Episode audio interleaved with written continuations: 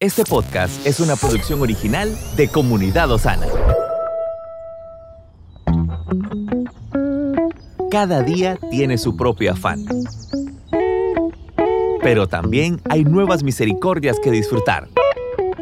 Hoy es un nuevo día.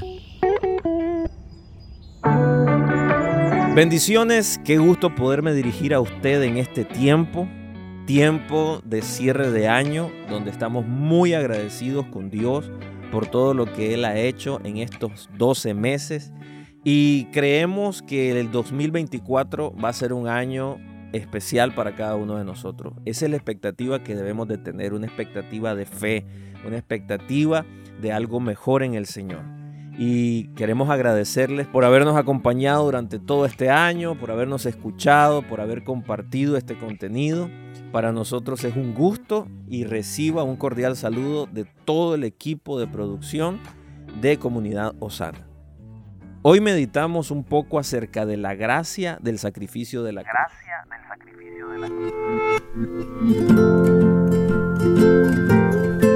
El autor nos dice, al finalizar el servicio de domingo, una mujer se le acercó al pastor y le dijo, no era necesario que Jesús muriera, yo creo en el amor puro de Dios, que ama a todos incondicionalmente.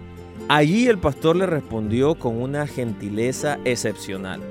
¿Qué sacrificio hizo en respuesta al amor de Dios? A lo que ella respondió, seguro que nada. Entonces el pastor le explicó que si no creemos en el Dios de la justicia que debe castigar el pecado, no tendremos forma de saber qué sacrificio debía hacer Jesús. Dios, que es amor y santidad, nos dio su gracia. Gozamos de una gracia sin ningún costo alguno, porque Él es el amor. Sin embargo, aquella gracia depende del sacrificio de la cruz, porque Él es santo. Por lo tanto, si sabemos que Jesús pagó un alto precio, sacrificando todo su ser por nosotros, obedeciendo con amor para que fuéramos transformados, ese amor trae humildad a nuestro corazón, nos libra de la soberbia, no permite que seamos egoístas, nos libra de la autocompasión, de la conmiseración, de la inferioridad, haciendo que nos reconozcamos a nosotros mismos tal y como somos.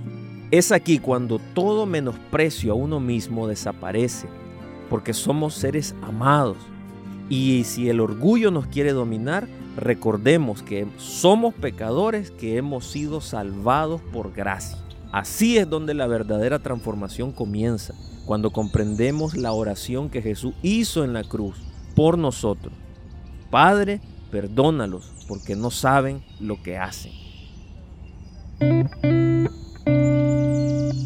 Esa se convierte en la llave que tenemos como acceso a la reconciliación con el Padre. Que Dios le bendiga. Estuvo con usted Moisés Torres. Estamos en tu plataforma favorita. Recuerda que puedes escucharnos en Spotify, Apple Podcast, Amazon Music y Google Podcast. Compártelo y sé de bendición a los demás.